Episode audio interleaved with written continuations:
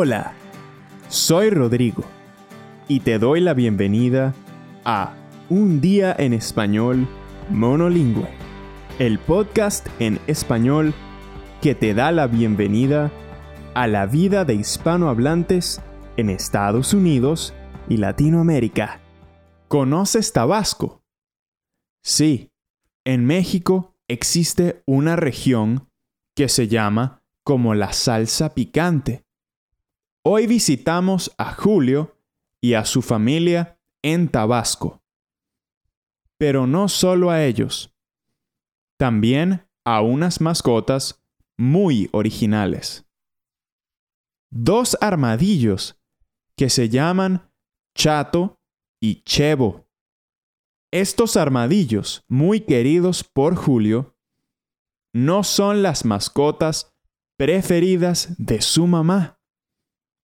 En el episodio de hoy, Chato y Chevo quieren hacer su casa, una madriguera, en un lugar diferente.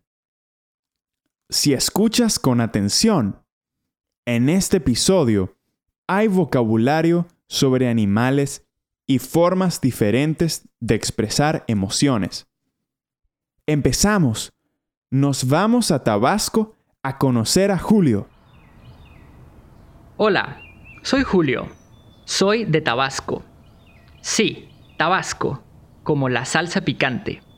Tabasco está en México. Tiene una naturaleza muy hermosa con muchos animales fascinantes. Vivo aquí con mi papá, mi mamá y mi hermano. Mi papá está muy interesado en los animales de Tabasco. Él rescata animales y después viven en el jardín. Por eso tenemos mascotas muy originales.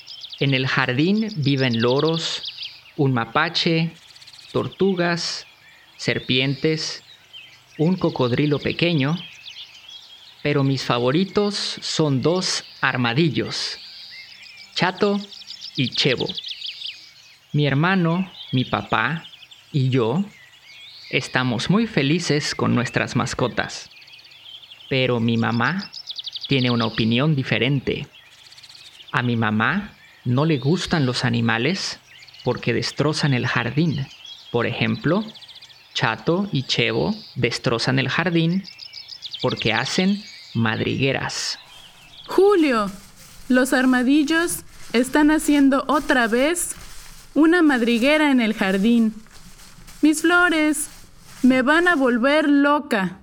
A mi hermano, a mi papá y a mí nos encantan los armadillos.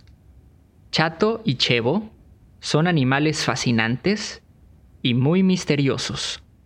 Normalmente no podemos ver a Chato y Chevo porque están casi siempre en sus madrigueras. Solo podemos ver a los armadillos cuando papá les da comida. Todos los días mi papá les da de comer carne de res. Creo que normalmente los armadillos no comen res, pero a Chato y Chevo les encanta la carne de res. Creo que por eso son armadillos extremadamente grandes y fuertes. Esta semana llueve mucho. Esto es un problema para Chato y Chevo porque sus madrigueras tienen mucha agua. Como todos los días, mi papá, mi mamá, mi hermano y yo almorzamos juntos. A la hora del almuerzo escuchamos un ruido en el salón. Mamá va al salón y escuchamos un grito. Mi hermano y yo corremos al salón. Oh no, Chato y Chevo están en el salón intentando hacer una madriguera en el sofá. Nuestra mamá está muy enojada y con una escoba persigue a los armadillos por el salón.